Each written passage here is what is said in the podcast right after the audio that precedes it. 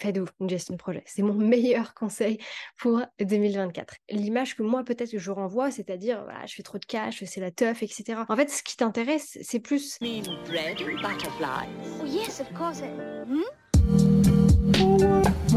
On est la première semaine de janvier et je suis quasiment sûre que tu es déjà en train de te poser la question de comment est-ce que tu vas pouvoir réaliser tous tes projets.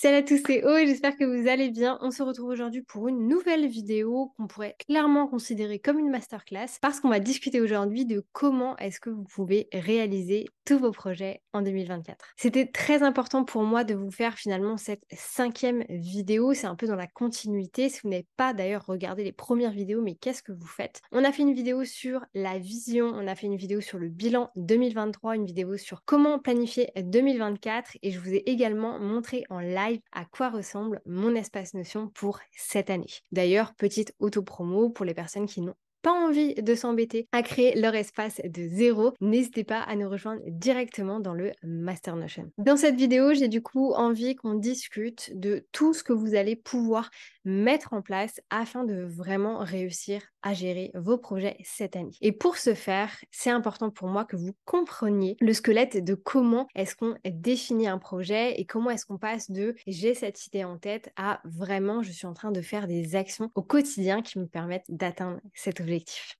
La première notion qui est très importante, c'est l'origine. Il faut que vous compreniez l'origine de votre projet. Est-ce que vous le faites pour régler une problématique ou est-ce que vous le faites pour créer une nouvelle opportunité? Ça, c'est la première notion à prendre en compte. La deuxième notion très importante, c'est d'avoir des projets qui vont vous amener vers votre goal ultime. Si vous ne l'avez pas déjà fait, je vous invite à télécharger dans tous mes liens en bio le guide Fondation. C'est un guide complètement gratuit qui va vous permettre de travailler sur votre pourquoi, votre vision, votre mission. Que ce soit pour un projet pro ou pour un projet perso, il est très important d'avoir en fait son pourquoi, d'avoir sa vision, d'avoir sa mission de vie, de comprendre vraiment pourquoi est-ce que vous êtes là en fait, pourquoi est-ce que vous allez vous réveiller le matin. Et du coup, c'est hyper important pour pouvoir également comprendre l'origine de votre projet. Un petit disclaimer cette partie aussi parce que je pense que c'est important avec justement ce début d'année où on peut se sentir un petit peu euh, voilà overwhelmed, dépassé par les événements, par la communication des autres, par les projets des autres. S'il vous plaît, pour cette année 2024, choisissez des projets qui vous correspondent, qui correspondent à votre goal ultime, mais qui également correspondent à ce que vous avez vraiment envie de faire dans la vie. Je vais vous donner ici deux exemples. Le premier, c'est l'exemple d'une nana qui est venue vers moi il y a quelques semaines de ça, qui me dit Aude, écoute, euh, j'ai vu que tu t'étais vachement bien développé sur YouTube, j'ai envie de faire pareil. Par contre, j'ai plusieurs choses que j'ai pas envie de mettre en place. Je dis ok, bah écoute, explique-moi que je comprenne un petit peu mieux ton projet. Première chose, j'ai pas envie de créer du contenu. C'est-à-dire que j'ai pas envie de faire des scripts, j'ai pas envie, je veux bien filmer les vidéos, mais j'ai pas envie de faire la première partie. J'ai pas non plus envie de faire le montage, j'ai pas envie de mettre les vidéos sur euh, les plateformes, mais j'ai pas trop de budget non plus pour le déléguer.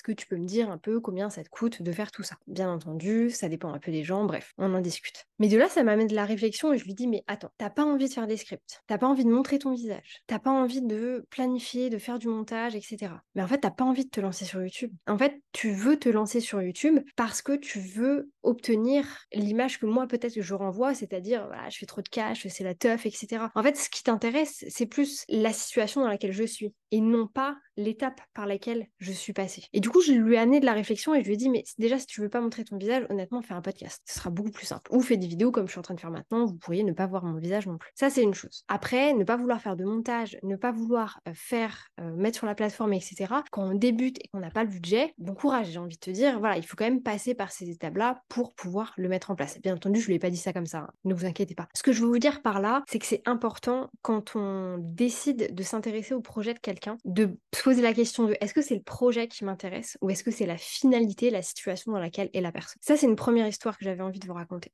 La deuxième, c'est l'histoire d'une amie à moi, je ne mentionnerai pas la personne, qui en fait est amie avec une autre nana, du coup une tierce personne, et qui s'est beaucoup fait tirer vers le haut par cette nana-là. Donc dans un bon sens du terme pour le coup, hein, qui lui elle l'a vraiment tiré vers le haut, tiré vers le haut, tiré vers le haut, de là à ce qu'elle a commencé à faire des actions qui étaient hyper similaires aux siennes. Mais du coup, après plusieurs semaines, après plusieurs mois, ma copine se dit mais est-ce que c'est vraiment moi? Est-ce que c'est ma personnalité? Est-ce que c'est ce que j'ai envie de faire? Est-ce que je fais pas ça juste parce que justement ça fonctionne et que ça va m'amener dans la situation dans laquelle est la personne Finalement, elle s'est rendue compte que oui et elle a décidé de changer un petit peu les actions qu'elle faisait euh, dans ce quotidien. Et en fait, toute cette réflexion-là, pourquoi est-ce que j'ai envie de vous la donner? C'est parce que j'ai à cœur vraiment cette année de permettre aux gens de faire ce qu'ils ont envie de faire. Arrêtons de vivre dans la vie des autres, arrêtons d'imaginer euh, Instagram, YouTube, LinkedIn comme un monde parfait qui ne l'est absolument pas. Pour vous dire, hein, là je suis en train de vous faire une vidéo, j'ai un grand smile et tout. Euh, hier j'étais sur la chaise qui est juste derrière en train de faire une crise de panique, j'étais en crise de larmes parce que je n'arrivais pas à me calmer. Le monde que vous voyez sur Internet n'est pas la vérité. N'essayez pas de prendre le bonheur des autres, de vous l'attribuer dans le sens euh, essayer d'être heureux de la même manière ça ne fonctionnera pas. Ça, c'était du coup pour l'origine d'un projet. La deuxième chose qu'on va venir mettre en place ensuite, sans grande surprise, c'est un peu les gènes du projet. C'est cette première euh, découpe finalement qu'on va venir faire. Ici, on va venir se poser la question de qu'est-ce qui constitue en réalité mon projet. C'est une première découpe, comme je vous le disais. On va prendre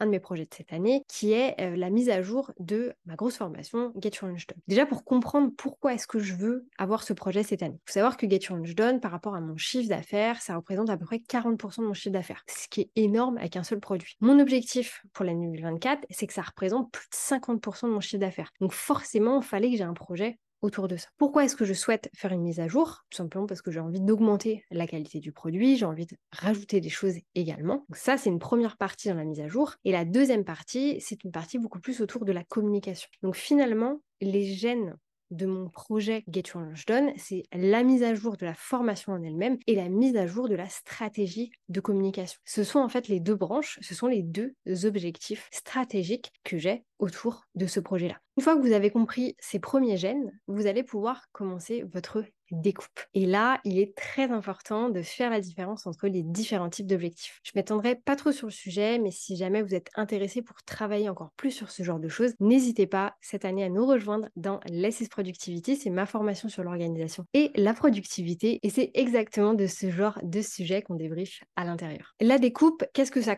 constitue concrètement? En réalité, c'est la première création de votre gestion de projet. Si vous n'avez pas de gestion de projet, faites-vous une gestion de projet. C'est mon meilleur conseil pour 2024. Si vous avez envie d'aller rapidement, rejoignez-nous dans le Master Notion. C'est mon espace Notion où vous allez pouvoir tout découvrir. Je vous mets une vidéo juste ici où vous pouvez découvrir mon espace. C'est exactement ça que je vous propose à côté. Ou alors, si vous n'avez pas envie, ce que je peux complètement comprendre, n'hésitez pas à aller regarder cette vidéo qui est la vidéo Master To List qui va vous apprendre à créer cette fameuse gestion de projet de zéro. Donc la découpe, elle est importante parce que ici, vous allez vraiment commencer à mettre des noms, des bribes au niveau de vos objectifs. Si on reparle un petit peu objectif. Bien entendu, si vous êtes là pour un projet perso, c'est le même process, mais là, je vais beaucoup parler des projets professionnels. Imaginons, vous avez un projet professionnel. Ce projet professionnel va avoir des objectifs business, c'est-à-dire des objectifs financiers.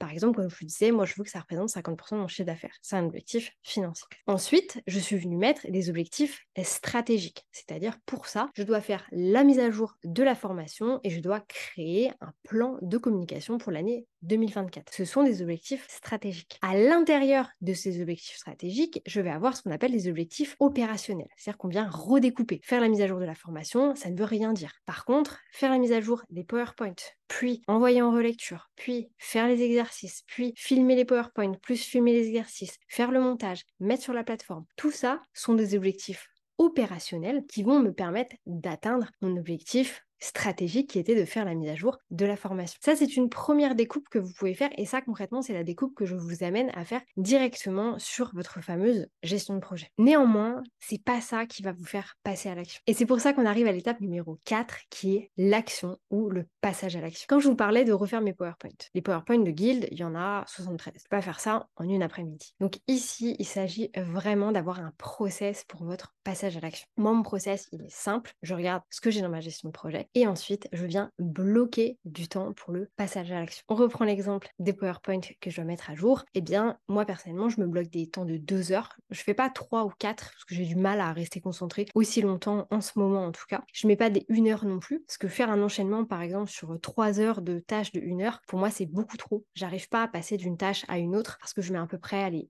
5, 10, 15 minutes à vraiment bien être concentré dans la tâche. Donc c'est pour ça que j'aime bien faire deux heures sur la même chose parce que ça me permet vraiment d'être en fait focus. Et d'ailleurs, je peux le voir sur mon tracking de temps. La plupart du temps, j'ai vraiment des gros gros blocs de deux heures à chaque. Donc la première chose, ça va être vraiment de vous bloquer du temps sur des actions. Mais du coup, il faut aussi que vous ayez cette découpe en tête. C'est-à-dire que quand je dois mettre à jour les PowerPoint de Guild, s'il y a 75 PDF à mettre à jour, je vais pas le faire en une seule après-midi. Je vais pas non plus me mettre qu'une semaine pour faire ça. Je vais me mettre des blocs de temps pour pouvoir avancer vers cet objectif. Petit tips aussi sur cette partie-ci, je vous amène euh, vraiment à avoir ce qu'on appelle euh, des points stratégiques. Si vous travaillez en équipe ou si vous travaillez seul, c'est à vous de voir comment vous organisez, mais faites-vous des points stratégiques. Donc minimum une fois par mois, surtout si vous avez des gros projets, regardez les objectifs que vous étiez mis, ce qui a été atteint, pas atteint, le temps que vous avez mis. Pour ça, traquez votre temps à partir de maintenant, c'est votre signe. Toggle, Clockify, peu importe, mais traquez votre temps, ça va vraiment vous permettre de l'analyser en fait et de comprendre comment est-ce que vous fonctionnez. Donc ça, c'est une première chose vraiment de faire ces points stratégiques pour voir où est-ce que vous en êtes et en fait pas vous sentir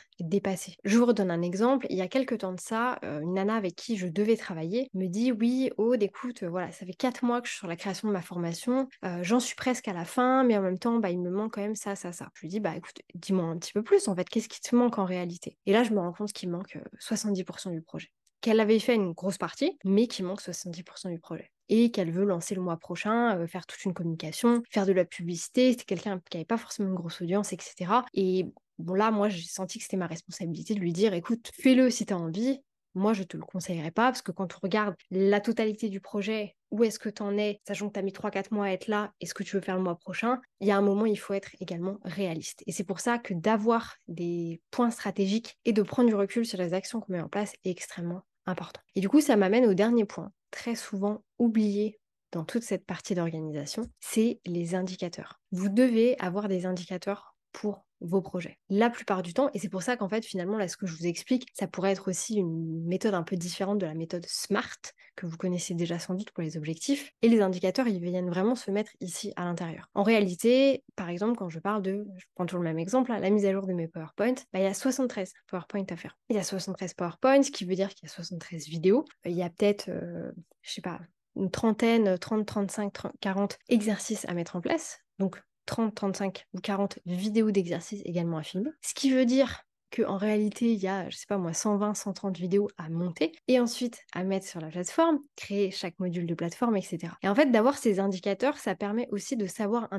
peu près où est-ce qu'on en est. Je vous redonne un exemple concret sur une histoire de timing. J'ai 73 PDF à faire. En un mois, j'en ai fait 25, bah, concrètement, je sais qu'il va me falloir deux mois supplémentaires pour le faire. Si moi j'ai trois semaines devant moi, ça va être compliqué. Ou alors, il faut que je priorise et que du coup, je me mette à faire d'autres projets et du coup, que je me mette à mettre des projets de côté pour pouvoir me focuser sur ce projet-là. En fait, tout joue également au niveau des priorités et de vos priorités. D'ailleurs, n'hésitez pas à me dire si vous avez envie qu'on discute de priorités, comment se mettre des priorités, etc. Ah, parce que c'est un sujet hyper, euh, hyper intéressant. Là, par exemple, je pense que je vous ferai un épisode de podcast sur le sujet, mais dans la situation dans laquelle je suis, émotionnellement parlant, pro et perso, il faut que je priorise énormément sur ce que je dois faire. Et du coup, je pense que je vais mettre à faire beaucoup d'exercices là-dessus vraiment poser les bonnes questions, savoir est-ce que c'est vraiment essentiel, est-ce que je dois peut-être le déléguer, si je peux pas le déléguer, ok, mais quand est-ce que je le fais? Et en fait, d'avoir cette découpe permet vraiment de pouvoir casser un petit peu tout ça et casser la procrastination tout simplement. Bref, j'espère que cette vidéo vous aura plu, c'est un petit peu différent de ce que je fais d'habitude, mais j'ai envie de tester des nouvelles choses également pour cette année 2024. Moi, je vous laisse là-dessus. N'hésitez pas encore une fois à vous abonner, me mettre un petit like, un petit commentaire, ça aide beaucoup, beaucoup la chaîne à se développer, ça me fait extrêmement plaisir également. Bref, je vous laisse